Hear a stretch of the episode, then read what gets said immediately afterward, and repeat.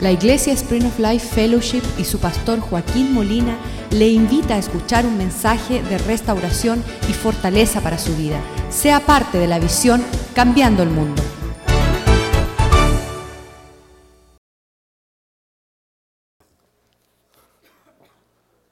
Dice que un punto, no, un papel entero. ¿ve? Entonces nosotros queremos siempre enfocarnos en lo pequeño y estamos descontando lo grande que Dios ha hecho en nuestras vidas. Y Satanás es un experto haciendo nosotros pensar que nosotros tenemos que preocuparnos sobre esas cosas que están en nuestras vidas que a veces no entendemos y le ponemos tanto énfasis a esa situación que perdemos todo el panorama de lo que Dios tiene para nosotros. Igual que hizo Satanás en el huerto, donde le dijo al hombre, Dios te está menospreciando porque no te deja comer del árbol que tú deseas comer o del que tú deseas o el que es deseable a los ojos, a la carne. Y sabes que el hombre se dejó llevar por una mentira del diablo, teniendo abundancia de la muestra de la bondad del Señor, Él escogió una cosa para justificar su maldad.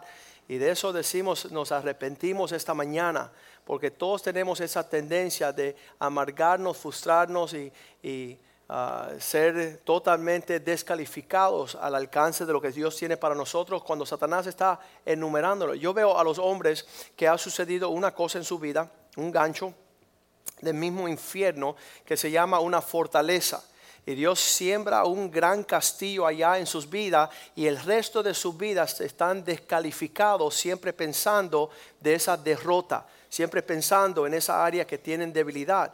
Pues ah, de alguna forma, ah, dice la palabra de Dios, si conoce la verdad, la verdad te hará libre. Usted no se enfoque en eso, dale gracias a Dios y usted siga adelante a lo que Dios le llamó.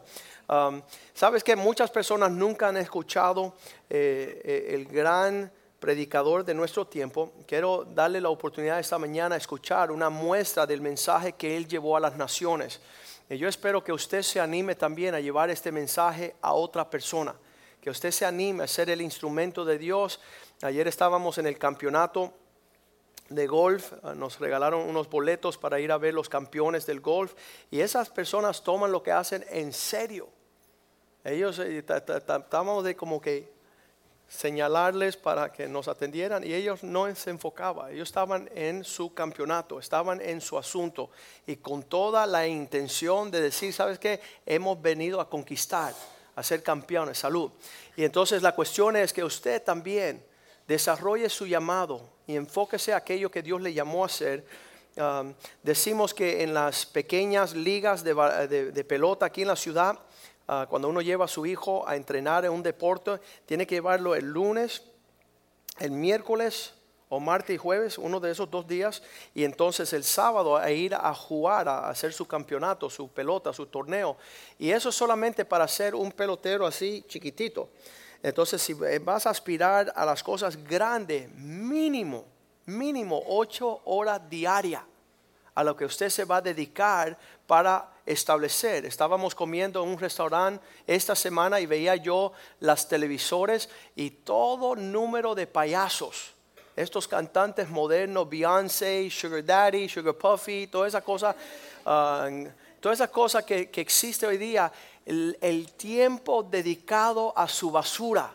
No duermen por sacar la basura adelante. ¿Y los cristianos por dónde se ven? Durmiendo llegando a casa a las 8 porque es demasiado temprano, tengo que llegar a las 9. Ah, ¿Sabes qué? Le pido al Señor, estas personas pasan 20 horas diarias en, dedicado a su maldad, dedicado a su pasión, y nosotros los cristianos le damos al Señor las obras. Y por eso es que dice la Biblia que las vírgenes en los últimos días están durmiendo. Todas estaban durmiendo. Y a la hora que de la noche que escucharon la gran voz del arcángel se despertaron y decía, dame aceite, dame, que se me acabó. E, empezaron a atender los negocios muy tarde y, y, muchos se quedaron afuera del propósito de Dios por haber dormido. Y cuando hablamos dormido significa que hay 24 horas en un día y usted cuántas dedica al Señor. Bueno, dos horas escucho el pastor el domingo. Eso usted viene a escuchar para animarse a ir a hacer la batalla para ir a hacer la obra que el Señor le llamó a usted a hacer.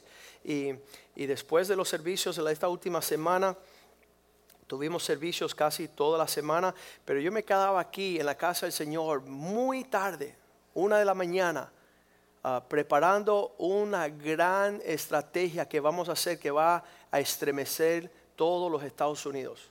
Que nosotros estemos en los asuntos de nuestro Dios, estemos como estaba Jesús en una pequeña edad, decía, es necesario yo estar en los negocios de mi papá tengo que prepararme, tengo que entrenarme desde una edad joven. Y sabes que muchas personas me dicen, ¿y cómo lo hace?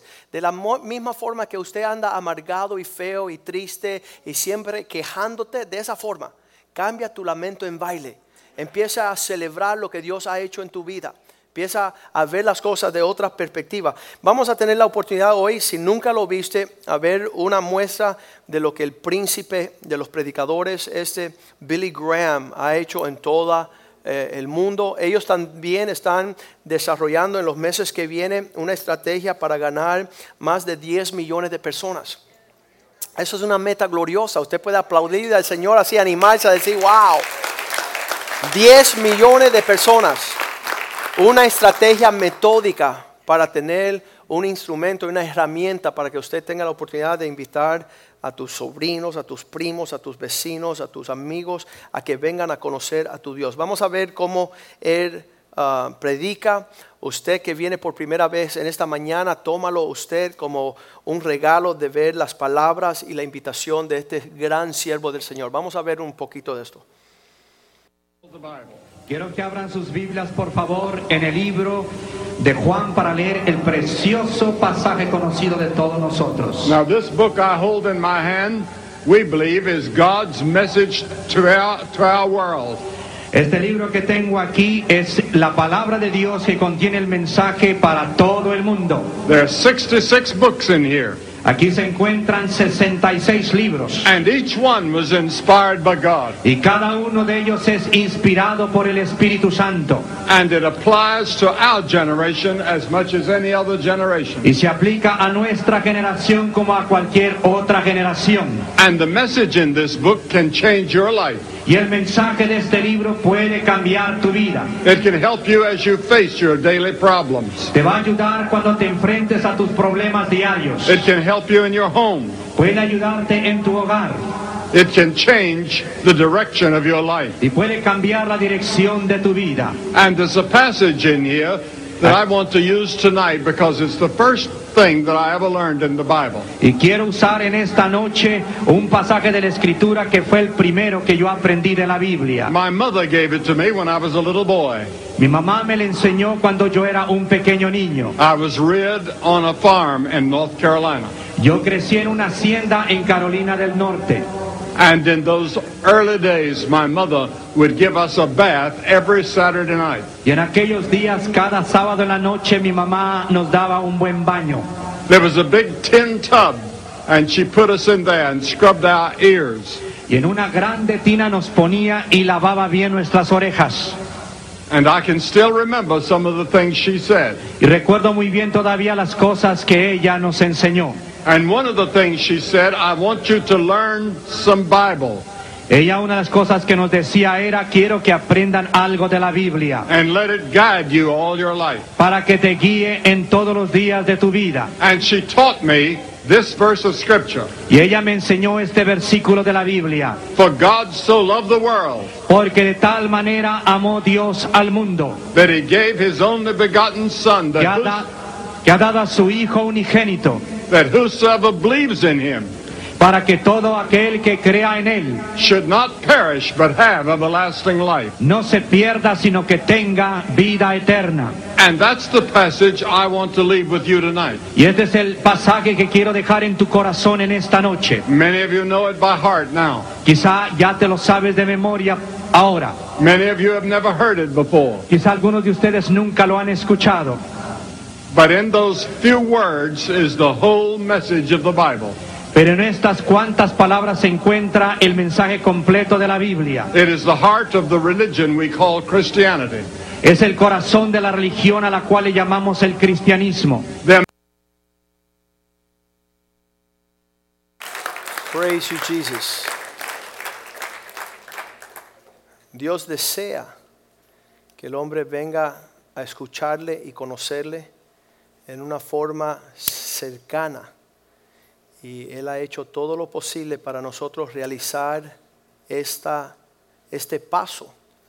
Ah, tristemente, ah, hay mucha distracción que ha ocupado su tiempo en nuestras agendas para nosotros poner a Dios en último instante, sabiendo que Él, nuestro Creador, tiene un propósito con nosotros.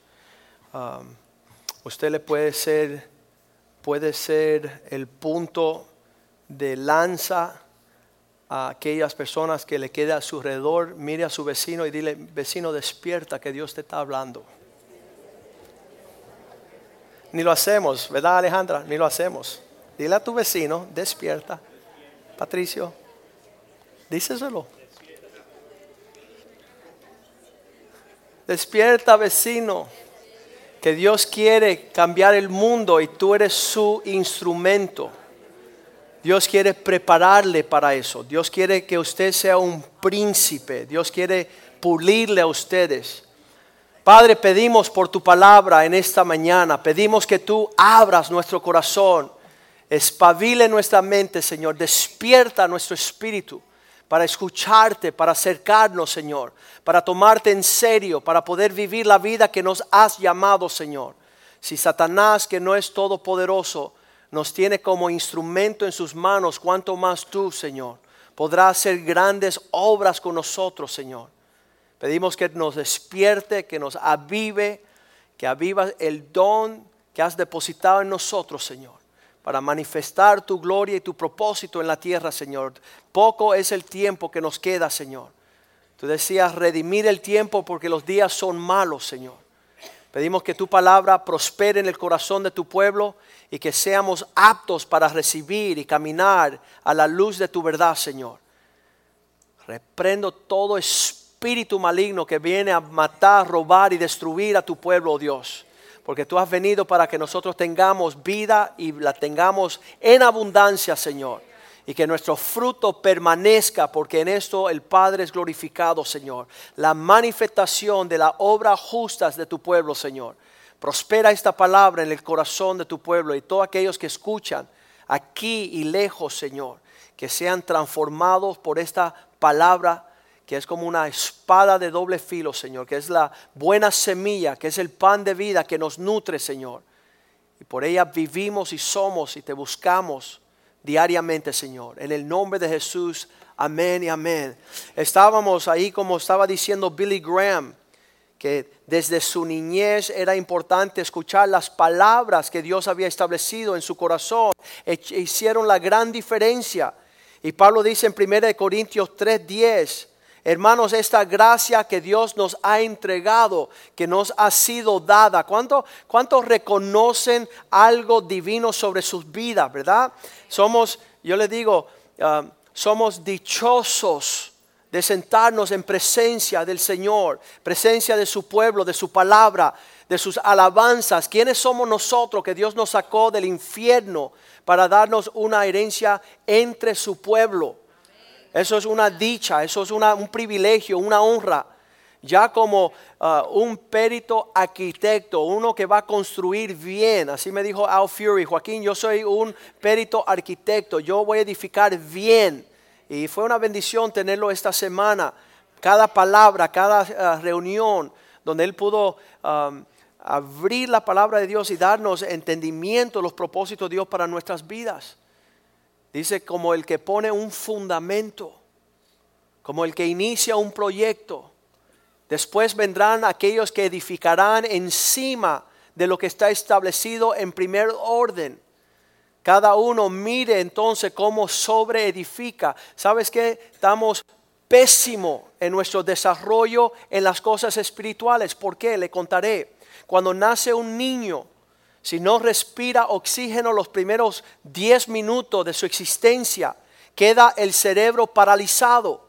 Eso es un efecto, se llama cerebral palsy, parálisis cerebral que afecta tu manera de comunicar, tu, manera de caminar, tu manera de relacionarte, de poder desarrollarte en una forma saludable. 10 minutos sin oxígeno Y nosotros ahora, hablando del tema espiritual, ¿cuántos han nacido de nuevo espiritualmente? ¿Y cuántos están esperando 10 años para ponerse en serio?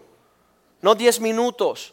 Y, los días que estamos viviendo son sumamente importantes porque con cada falta de aire, nosotros decimos que el oxígeno del cristiano es obediencia. Y el que no obedece no está respirando aire espiritual. Están paralizados en su desarrollo porque Dios dice creer en la palabra de Dios y ser bautizado y serán salvos y esperamos 10 años bautizarnos.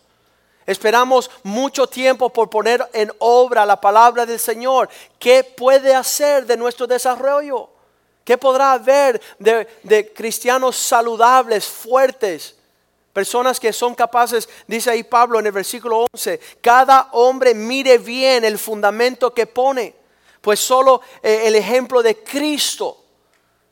Nadie puede poner otro fundamento que, que está puesto, que es Jesús. Jesús desde una edad joven, y eh, dice, es necesario, 12 añitos, es necesario yo atender los negocios de mi padre, yo entenderlos, yo eh, eh, entregar y ser saturado por el plan de Dios para mi vida. Quiero tener un radar eh, recibiendo señales del cielo. Señor, tu voz quiero escuchar. has preparado un cuerpo para mí para poder hacer tu voluntad. Heme aquí, Señor, envíame a mí. Yo iré. Yo seré tu instrumento a esta nación. Yo seré la voz. Somos bien aptos en, en en sentimientos infernales del mismo Satanás. Cuando nuestros padres desde una edad de dos años y tres y cuatro, las primeras palabras en, el, en la tradición hispana es señalarle a sus hijos a maldecir. Y somos aptos y bien prestos para poder ah, decir cosas, chistes de doble sentido, reírnos de la poca vergüenza, estar siempre atento a las cosas de las tinieblas y tan torpe para hacer el bien tan torpe para poder ser usado por Dios, porque esto todo comienza en un principio. Y el mensaje de hoy es que estamos al principio de un gran mover de Dios sobre la tierra. Y tenemos que tomar a Dios en serio ya mismo para poder ser aptos al llamado que Dios tiene sobre nuestras vidas.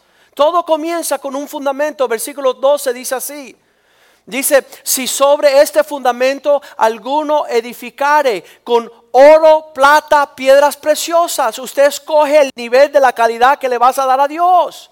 Hay algunos que llegan 15 minutos antes del servicio, eso es el oro. Las personas que no quieren perder la oportunidad de lo que comienza en la casa de Dios. Desde las 8 de la mañana tengo personas entrando a mi oficina diciendo, pastor, ¿y qué le está diciendo el Señor? ¿Y qué está sucediendo? ¿Qué está haciendo Dios? Están añoreando ver el mover de Dios.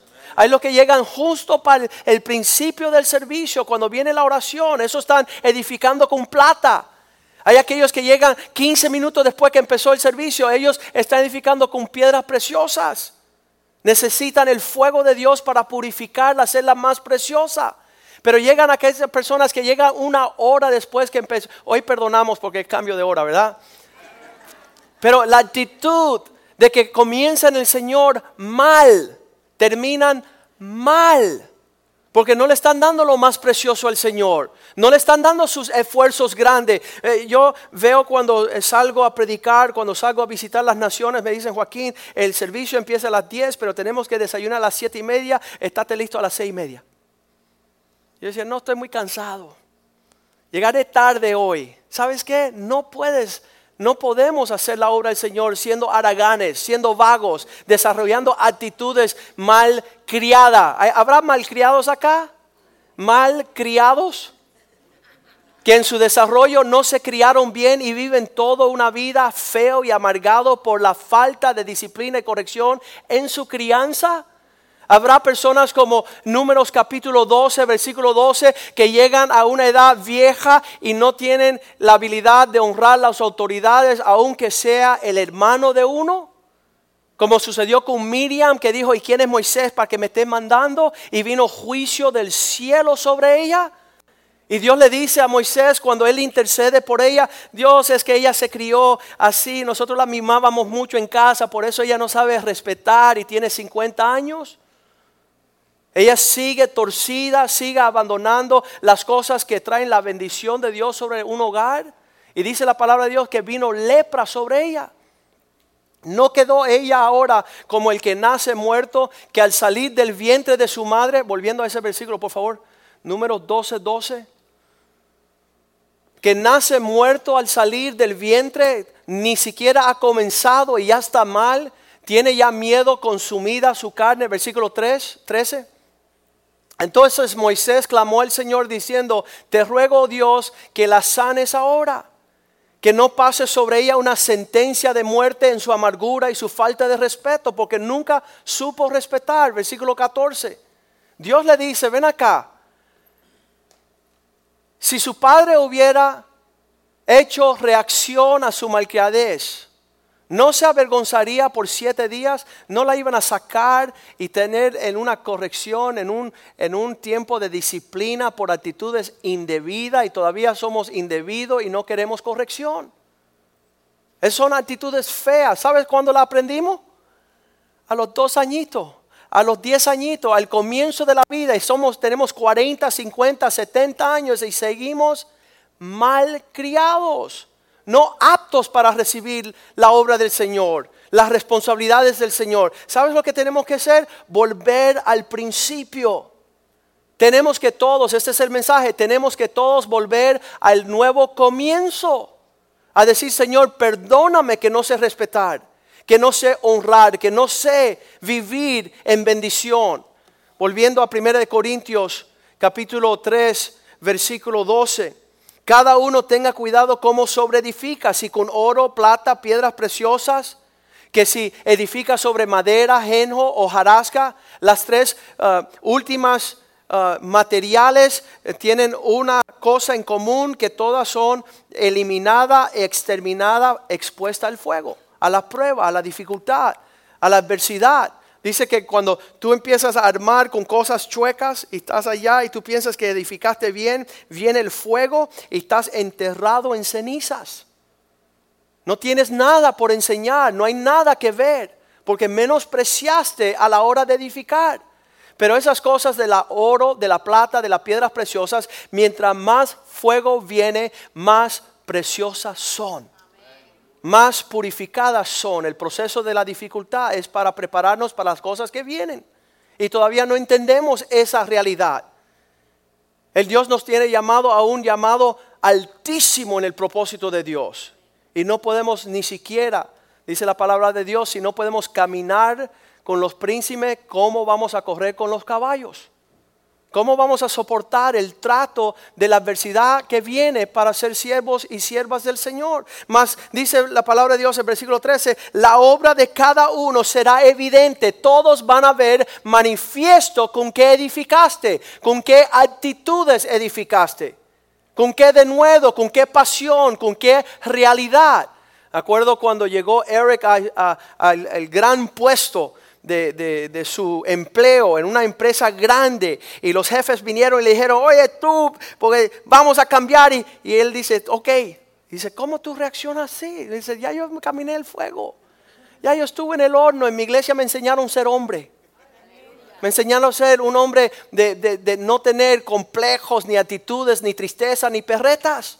Dice, pues te vamos a ascender ahora y vas a ser jefe de todos. Qué tremendo. Qué tremendo prepararse para el Señor.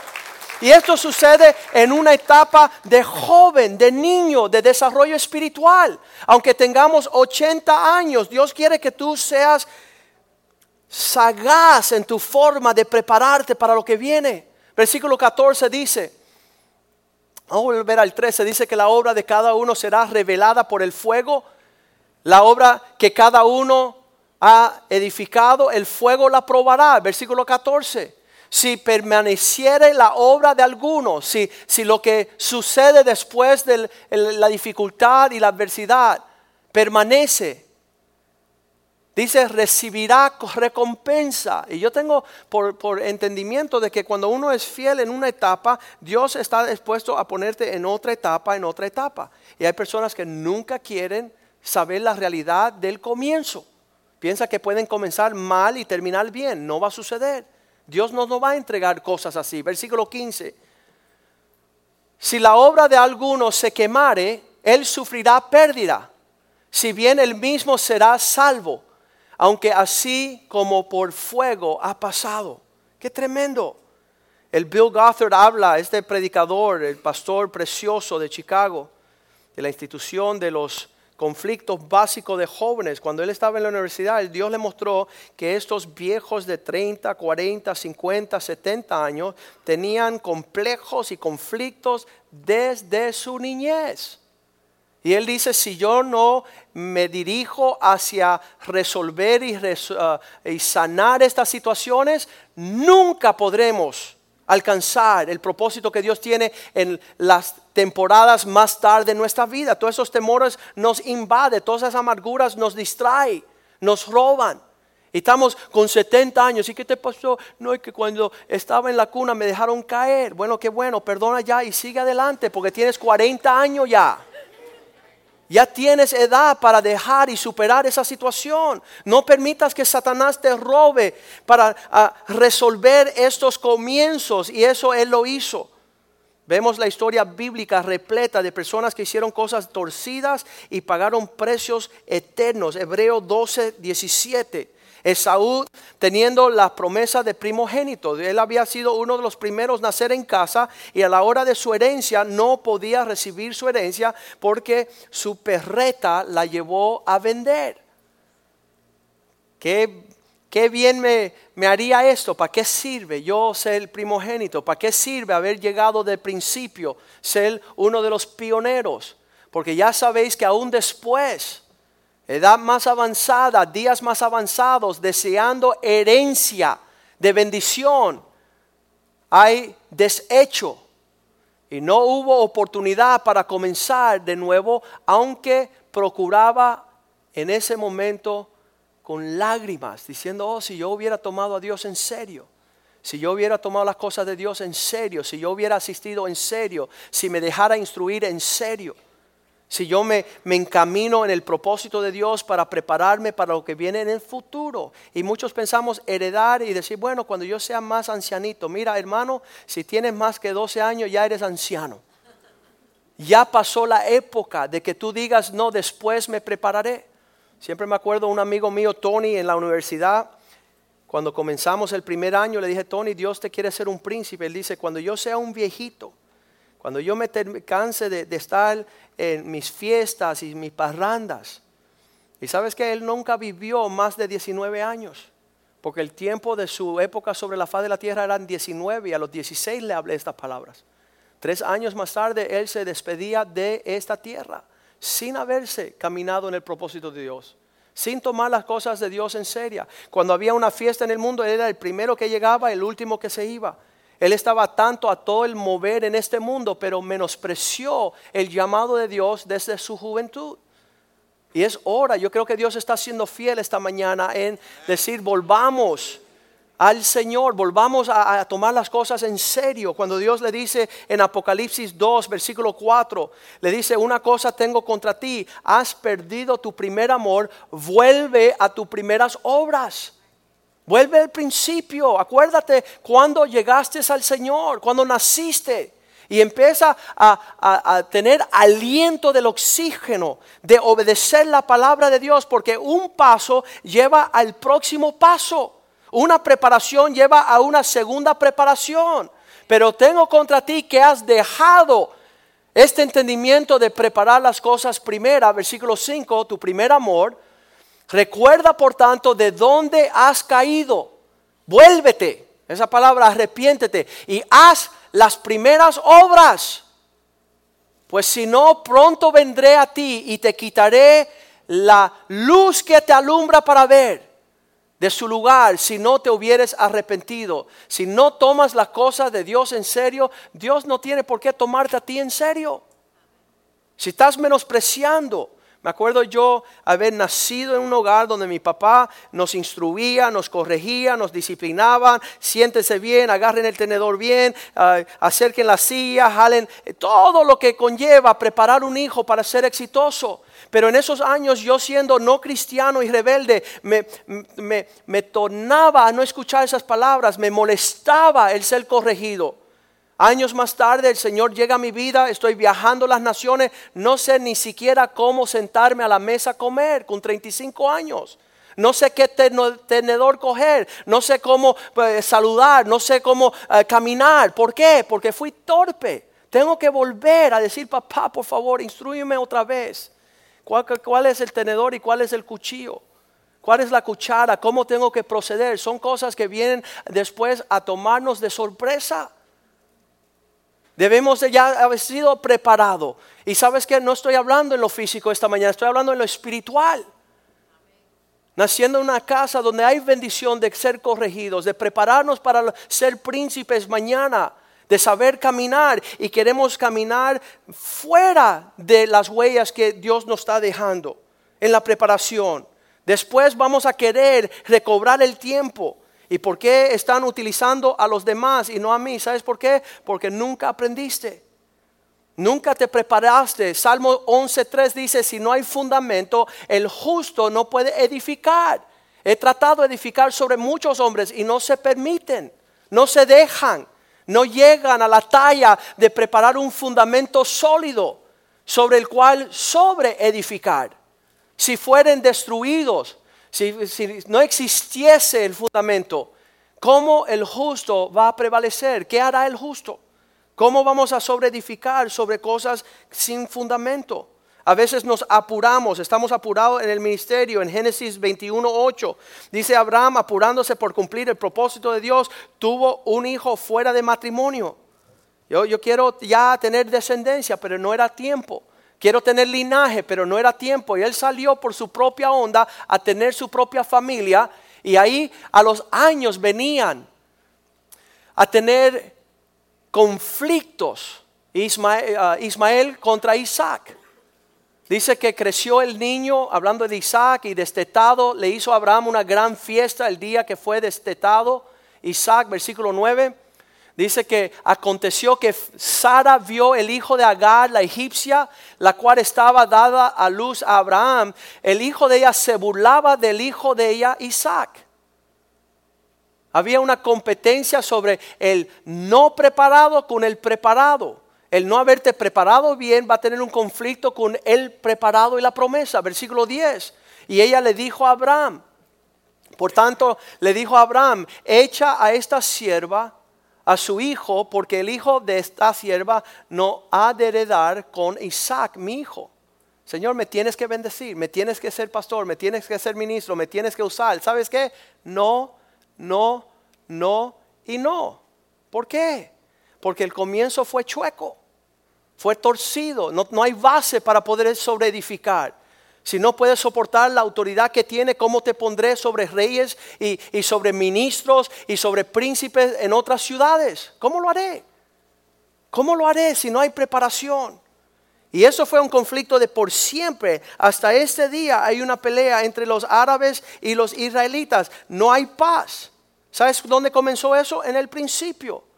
Cada vez que llega a una oficina mía, una pareja, un asunto, un joven, le digo, ven acá, vamos a, ir atrás a la raíz de este asunto. ¿Dónde comenzó? Bueno, es que yo observé a mi mamá toda la vida menospreciar a mi papá. Yo vi su rostro de inconformidad toda la vida. Pues vamos a empezar ahí. Arrepiéntete. Saca esa semilla. Saca esa actitud. Saca ese espíritu. El otro día fuimos a sacarle la licencia a mi hijo Joshua y entramos a esa a ese gran oficina de, motoristas, de las licencias y todos mundos amargados y feos con actitudes pésimas. No he visto lugar más infernal en toda la ciudad. Se han acostumbrado a maltratar los clientes. Alguien habrá comenzado esa tragedia. Alguien habrá comenzado con ese rostro amargado y feo. Y yo decía, wow, qué increíble. No hay una sonrisa en todo el lugar. Están esperando la oportunidad para meter su, tóxica amargura al próximo cliente que llegue. Para deleitarse en su maldad. Algo habrá comenzado esa raíz. Desde una semillita crece un árbol grandísimo. ¿Sabes qué? Volvamos a, esta, a este primer asunto de estar torcidos porque estamos estancados y no vamos a progresar. Dice la palabra de Dios, siempre aprendiendo pero nunca llegando al conocimiento de la verdad. Nunca llegan a estar preparados, ser útiles en las manos del Señor. Cada perreta perfecciona la próxima. Ah, la hice mal. La próxima le voy a decir otra cosa más fuerte. Eclesiastés 7, 12, versículo 1, perdón. Eclesiastés 12, 1. Acuérdate pues de tu Creador en los días de tu niñez, de tu juventud. Acuérdate allí, haz memoria, haz sentido de que estás comenzando lo que va a reflejar en unos días que le siguen. Antes que vengan días más difíciles y llegan los años de los cuales digas, no tengo en ellos contentamiento. La persona que no está contento hoy nunca estará contento mañana. Siempre buscará la quinta pata la gata. Hoy estoy bravo porque no salió el sol. Mañana estoy bravo porque salió. Hoy estoy bravo porque llueve, mañana porque no llueve. Pero siempre estoy bravo. No tengo expresión de gozo y de paz porque no lo aprendí. No lo supe sobre vencer. Me acuerdo los niños míos íbamos a los campeonatos de pelota, de baloncesto, y me decían, papá. Y decía, ¿qué? ¿Por qué no ganamos? Porque el Señor quiere que ustedes se gocen aunque pierdan. Dios quiere que usted tenga actitud, a pesar de la adversidad, el gozo tengan sobre todas las cosas, que es vuestra fuerza para toda la vida. Sea que ganamos o perdamos, Cristo es nuestro gozo, es nuestra paz. Y eso se tiene que aprender muy de joven para poder disfrutar la vida, porque vendrán días difíciles. Y si no te sabes gozar, desde temprano vas a estar amargado toda la vida. Y lo más triste es que se lo pasa a tus hijos. Sus hijos entran. ¿qué le pasa a ese? No, el papá es así. ¡Qué horrible! No le pasa nada, el hombre anda bien. está enojado, igual que la mamá. ¡Qué horrible! Señor nos, nos libre de todos esos espíritus torcidos que nos roban de todo lo que Dios quiere para nosotros. Eh, Salmo 127, um, versículo 4 dice que estos hijos habido en la niñez serán como flechas en manos del valiente. Como saetas en manos del valiente son los hijos, como herencia, estimados del fruto del vientre. Así son los hijos habidos en la juventud si son derechos, si van a, dar al blanco, bienaventurado el hombre que llena su aljaba de ellas, versículo 5, no serán avergonzados. ¿Qué le pasa a tu hijo? Nada, ¿tiene una enfermedad? No. ¿Y por qué está así? Porque 25 años ha visto el rostro torcido de sus padres, de sus abuelos. Pero no aquellos habido en la casa del Señor, no aquellos que desde temprano fueron las flechas, las saetas, cuando hablan con sus enemigos en las puertas, hay un gozo, hay un paz, hay una victoria, hay una fuerza, hay, un vigor, hay, hay, esa destreza de decir, ¿sabes qué? Vamos para adelante. Vamos para adelante, que Dios tiene cosas mejores. No nos vamos a entancar en cosas que nos turban, nos perturban. Proverbios 22, 6 dice, cuando eh, sea niño, entrénalo, prepáralo. Hazlo diestro en su niñez para que cuando fuere un viejito no se apartare las enseñanzas. Le digo a mis hijos siempre, yo no voy a ser un viejito enojado. No me da la gana, voy a ser un viejito feliz, a calcajadas, disfrutando todo lo que viene y lo que no viene. Voy a disfrutar la presencia y la bondad de Dios. Voy a deleitarme en su misericordia y su verdad. Para no apartarnos. Billy Graham dice, allí en la tinaja me estaban bañando y mamá me enseñaba las palabras. Lo que no le enseña a tus hijos no pretendan que lo sepan. Pero lo que usted siembra, dice Isaías 7:15, dándole mantequilla y miel, cosas preciosas desde una edad joven, dice, cuando sea mayor sabrá la diferencia para escoger lo bueno y desechar lo malo. Qué horrible que no tuvimos huellas. Estaba en una fiesta este fin de semana y decía yo al dueño de la casa, qué triste que la herencia que tienen los hispanos está llena de lujuria, lascivia, maldición, enojo, ira, contienda, abandono, divorcio, pleito. Nosotros somos perfeccionistas en, montar uh, toda la escena de un infierno. ¿Cuántos dicen amén? Y sabes que Dios no quiere eso. Dios quiere que nosotros seamos aquellos en el medio del fuego y la tormenta, que tengamos la semejanza de Cristo, que lo consideró gozo herir a la cruz y sufrir por causa del nombre del Señor. Los testimonios de, mujeres como Clara que, que, han sufrido sumamente dificultades con sus esposos y han mantenido su fe, su alegría, su ánimo, su fidelidad, su confianza en Dios. De ahí proviene su ayuda, su socorro. Nunca he visto a, Clarita brava. Mira que yo le digo, Clarita, ponte brava. Enójate un poco. Y es incapaz. ¿Sabes por qué? Porque en la presencia de Dios hay gozo perpetuo. Hay gozo perpetuo. Ella dice, desde mi niñez he guardado mi relación con Cristo. Y nada me puede romper ese, esa comunión celestial, ni los demonios. Qué tremendo. Y tenemos que imitar, tenemos que imitar esa realidad. Dice que el que propone edificar, Lucas 14, 28, que, que mire bien con qué va a edificar, que, cómo es el fundamento. Todos a uno comenzaron, Lucas 14, 28. 28.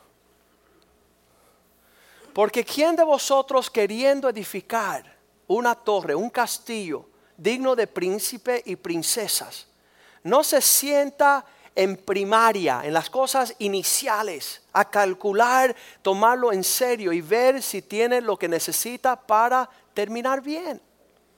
¿No me dice que vas a menospreciar tus comienzos en el Señor y que vas a lograr algo en el futuro?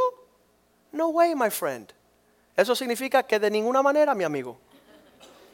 No. Me acuerdo que yo menosprecié todo el tiempo de mi educación, porque hay un rebelde desobediente. No escuché a ninguna maestra. Llega Cristo a nuestra vida y entro a la universidad y no sabía ni sumar ni restar. No sabía ni multiplicar ni dividir. Me alegro que te causa gozo a ti porque a mí me causó mucha tristeza. Y tuve que estar un año entero aprendiendo en la universidad lo que tenía que haber aprendido cuando tenía segundo grado, primaria. Y todos mis amigos siguieron hacia adelante y yo el torpe sentado y me daba pena cuando llegaba al tiempo de, la cafetería yo escondía mis libros porque decía, Molina, ¿y qué estás estudiando? Yo, bueno, estamos ahí metiéndole duro. ¿Pero duro a qué? Pues duro a las cosas que son duras. ¿Sabes qué? Un año entero tratando de volver y Dios ha prometido regresarnos lo que comió el sagastón, el lagastón, el grillo. Todas las cosas que Satanás nos quiso robar, ahora tenía que yo adelantarme a recobrar tiempo, recobrar actitudes. Tenía que yo llegar temprano a escuchar a la maestra e irme de último y decirle, maestra, ¿quiere ah, que pase contigo el fin de semana? Le lavo el carro, cualquier cosa. Tengo que ahora poner más trabajo porque cuando era joven fui torpe. No fui sensato, menosprecié a aquellos que me estaban eh, um, dando clases. Acuerdo que los, los uh, ejecutivos de gran corporaciones llegaban a su oficina y decían, mira, prepárame esta carta a este señor porque hay un gran contrato. Y este hombre no sabía ni deletrear sus palabras. Y cuando decía eso no se forma, es, así no se deletrea esa palabra. Él tenía que llegar a la casa hacer tareas. Con 30 años él tenía que hacer dos horas de tareas para saber las palabras del vocabulario. Son tiempos que tenemos que regresar y entender esta realidad. Que el Espíritu de Dios nos guíe para poder ser parte de lo que Dios tiene para nosotros. Porque no podremos ir donde no estamos preparados. Esther 2.20 este fin de semana estábamos hablando con las sobrinas en su cumpleaños de los 15. Y le dije a ellas, lo que ustedes no hacen de joven, no aspiren a hacerlo de viejitas, ancianas o, mayores. Aquello que entrena el corazón y el carácter temprano es el que da el desarrollo para alcanzar cosas mucho más grandes. Dice que Esther, según le había mandado Mardoqueo, ya ella era adulta y Mardoqueo era un consejero de ella el, sí, el primo del tío, el tío del primo, algo así. Dice, no había declarado su nación. Ella no le había dicho al rey de su etnicidad.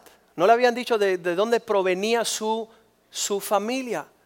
Porque Esther hacía lo que decía Mardoqueo como cuando era niña y estaba siendo educada. Ella después pudo hacer lo que había practicado. Pudo ir delante de un rey y decir, voy a hacer lo mismo que aprendí cuando era una niña. Y cuando nosotros somos niñas malcriadas, ¿qué pasa? Y cuando tenemos actitudes pésimas, ¿qué pasa? Y cuando no sabemos andar en la rectitud de lo que nos envían a hacer, cuando ya es mucho más serio las consecuencias. En nuestra niñez decía David, cuando el león y el oso venía yo acababa con ellos. Y de la misma forma que hice mi niñez, voy a hacer contra este filisteo gigante. Le voy a arrancar la cabeza. Lo que usted no hace al principio, no piensa hacerlo al final. No espere para mañana, no espere, otro día. Si oyes la voz de tu Dios, dice la palabra de Dios, hoy es el día de tu preparación. No demore lo que Dios quiere hacer contigo. Y muchos estamos demorados. Dice la palabra de Dios en Ruth capítulo 3 versículo 10 que ella pudo entrar en la bendición posterior porque tenía un testimonio desde más joven. Y le dijo el príncipe, bendecidas eres tú, hija mía. Has hecho tu mejor, tu postrera bondad que la primera. El que no hace la primera, ¿hará la segunda? No. Ella perfeccionaba al segundo nivel lo que había aprendido en el primero. ¿Y usted cuándo matricula? Lo estoy pensando. Estoy considerando estar en serio en la cosa del Señor. Lo que no haces en primer instante no lo espera hacer en el postrero. Y lo que ella hacía desde una edad joven es que mantenía su testimonio no yendo en búsqueda de los jóvenes por más feos o lindos que eran. Ella tenía un testimonio que guardaba desde una edad joven. ¿Sabes lo que van a decir? Tu testimonio, ¿desde cuándo? Desde que primer día. No, no, no. Pero yo voy a tirar una gran perreta para que no se olviden de mí más nunca. Eh, qué horrible. ¿Sabes qué? Mantén un porte que pueda mostrar un testimonio para calificarte el próximo instante. Jack King dice, pude perdonar el que mató a mi papá. El próximo día llegó una llamada invitándome al ministerio de alcohol. Si no hubiera hecho la primera, la segunda nunca habrá llegado. Si no tomo responsabilidad de hacer lo que inicialmente necesitamos, nunca veremos la gloria postrera. Versículo 11. Como ya tú tienes un testimonio de no haber ido atrás otros jóvenes, ahora pues no temáis, hija mía, porque se hará contigo lo que tú digas, pues todo el pueblo, toda la gente de mi pueblo sabe que tú eres una mujer de excelencia. Tú eres una mujer de virtud. Tú eres una mujer que tiene un testimonio de no haber andado con Pedrito, Juan, Charlie, Esteban, Enrique, Ricky. ¿Sabes qué? Lo que hiciste bien desde un principio va a ser tu galardón final. Va a ser tu corona final. Vamos a leer el pasaje de 1 Samuel 17:36 para que quede grabado. Tu siervo. 1 Samuel 17:36. Fuese león o fuese oso sea lo que hubiese sido, tu siervo mataba a esos enemigos. Y ese filisteo incircunciso que detiene la prosperidad del pueblo de Dios será como uno de esos primicias, porque ha provocado al ejército del Dios viviente y conforme hice en mi pasado cuando era joven, haré ahora que soy más grande. Gálatas 3:3, Pablo le dice a los de Gálatas, qué necios han sido. Habiendo comenzado en el espíritu, ahora quieren andar según la carne. Habiendo comenzado bien, ahora ustedes quieren salirse del carril. Son necios, torpe, insensatos. Isaías 46, 10, Dios dice, conozco el fin desde el principio. Desde tiempos antiguos se cumplirá con mi propósito y eso nunca cambiará. Mi consejo permanece para siempre. Yo haré todo lo que yo quiero, anunciando por venir desde el principio lo que viene posteriormente. Entonces digo esta mañana, ¿Cuántos Dios ha llamado a este lugar a prepararse? A tomar en serio lo que va a ser un fenómeno global el día de mañana. Siendo fiel en nuestro poste, en nuestro, en nuestro proceder. Personas que están postorgando la bendición de sus nietos y sus bisnietos porque no le dan la gana de crecer y madurar. Son los malcriados. Y no daré papá, papao físico, pero sí yo creo que esta mañana Dios nos está exigiendo en una forma grande que nos pongamos en serio. Las cosas iniciales podrán hablar de las cosas posteriores. En Hebreo 9.2 dice, estas cosas que te enseñé en el tabernáculo, que son cosas naturales, son cosas normales, no tiene gran lujo, no tiene gran atractivo, pero son la sombra y el tipo de cosas espirituales todo lo que Dios está llamándonos a hacer, que anuncio por venir desde el principio. Vamos a volver Hebreos, um, Hebreos 9.2, verlo bien rapidito. Dice estas cosas porque el tabernáculo estaba dispuesto así en la primera parte, llamada el lugar santo. El que no se preparaba en lugar santo no se podía entrar en el santísimo. El que no se preparaba desde eh, las, ah, eh, los, campos de afuera, el atrio, no podía entrar, no podía participar. Las cosas eran naturales a la vista de, la luz del día, pero las cosas más profundas necesitaban, requería una revelación de una cercanía, una intimidad con el Señor. Y estamos, estamos menospreciando los principios, las cosas naturales, las cosas comunes. Digo una señora, y pastor, tú me vas a saludar. Mira, los impíos se saludan. ¿Cómo no voy a saludar? Si los impíos saludan, yo te voy a saludar. Pero Dios quiere y requiere cosas mayores que las cosas naturales, que son discernidas espiritualmente. Y usted necesita, igual que yo, captarlas porque vienen días tremendos y tenemos que estar preparados. Pongámonos de pie esta mañana. Y sabes que volvamos al lugar de donde te enojaste.